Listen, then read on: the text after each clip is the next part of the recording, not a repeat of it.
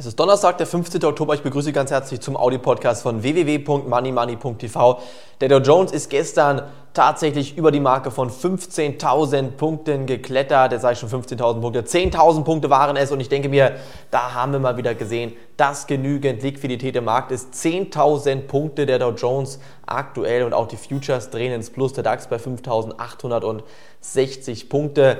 Das ist meiner Meinung nach eine Entwicklung, die hat wirklich ähm, derzeit wirklich nicht jeder erwartet, denn viele, viele Anleger hätten gedacht, dass es erstmal wieder abwärts geht. Auch ich hätte gedacht, dass die Märkte erstmal wieder ein wenig zurückkommen und erstmal fallen werden, aber da haben wohl viele Anleger falsch gedacht. Glücklicherweise haben wir bei Money Money nicht auf fallende Kurse gesetzt, sondern auf steigende Kurse und zwar haben wir ihnen bei 55 Euro rund die Aktie von Hochtief ins Depot gekauft. Hochtief ist im Depot zu einem Kurs von 55 Euro und ein paar Cent und aktuell stehen wir schon knapp wieder bei 60 Euro. Das spricht auf jeden Fall für unser Money Money Depot. Knapp 10% Gewinn waren hier bereits möglich schon wieder zusammen mit der Commerzbank-Aktie, die bereits 40 Prozent gestiegen ist, sollten Sie sich auch ganz dringend jetzt überlegen, bei der neuen Aktie dabei zu sein. In wenigen Tagen werden wir wahrscheinlich eine neue Aktie hier im Money Money Depot aufnehmen. Wir haben gute Werte gefunden und wir gehen davon aus, dass diese Aktien in den nächsten Wochen und Monaten tatsächlich wieder kräftig steigen werden und dementsprechend rate ich auch jedem, der noch nicht dabei ist, sich jetzt ganz klar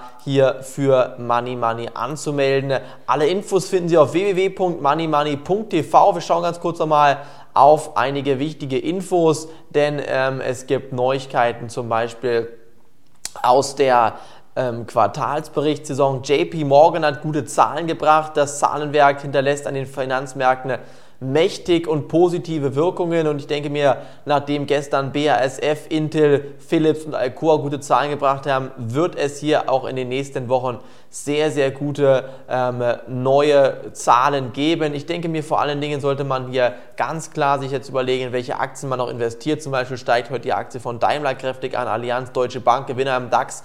Das wird meiner Meinung nach etwas, noch etwas fortgesetzt werden, weil ganz einfach, wie gesagt, die Liquidität vorhanden ist. Und ich denke, solange genügend Liquidität vorhanden ist, können Sie sich darauf gefasst machen, dass die Aktienmärkte weiter steigen. Wir schauen ganz kurz nochmal auf einige weitere wichtige Infos, denn nicht alles ist momentan hier positiv, was über die Ticker läuft.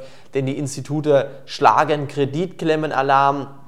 Die Rezession 2009 ist angeblich also rein formell gesehen sehr schnell vorübergegangen, schneller als viele es erwartet haben, aber trotzdem schreiben die Ökonomen im Herbstgutachten, dass es ähm, für 2010 nochmal eine sehr, sehr dramatische Wende geben könnte. Und ich denke mir, deshalb sollte man auch hier jetzt aktuell in diesen Märkten sehr vorsichtig bleiben. Nicht einfach blind Aktien kaufen, sondern sich genau überlegen, welche Aktien man zu welchem Kurs tatsächlich jetzt kauft. Und vor allen Dingen sollte man immer daran denken, auch mal Gewinne mitzunehmen. Denn nur wer Gewinne mitnimmt, wird diese Gewinne auch tatsächlich im Depot eingebucht bekommen. Wer sich allerdings immer wieder darauf verlässt, dass die Aktienmärkte steigen, der könnte hier sehr, sehr schnell auch mal wieder auf dem falschen Fuß erwischt werden. Dementsprechend rate ich Ihnen hier ganz, ganz dringend Ihre Stoppkurse anzugleichen und diese dann auch wirklich auszulösen, wenn die Aktienmärkte fallen. Von mir vom Audio-Podcast war es das jetzt hier an dieser Stelle. Morgen geht's weiter. Danke fürs Reinhören. Tschüss, bis dahin. Auf Wiederhören.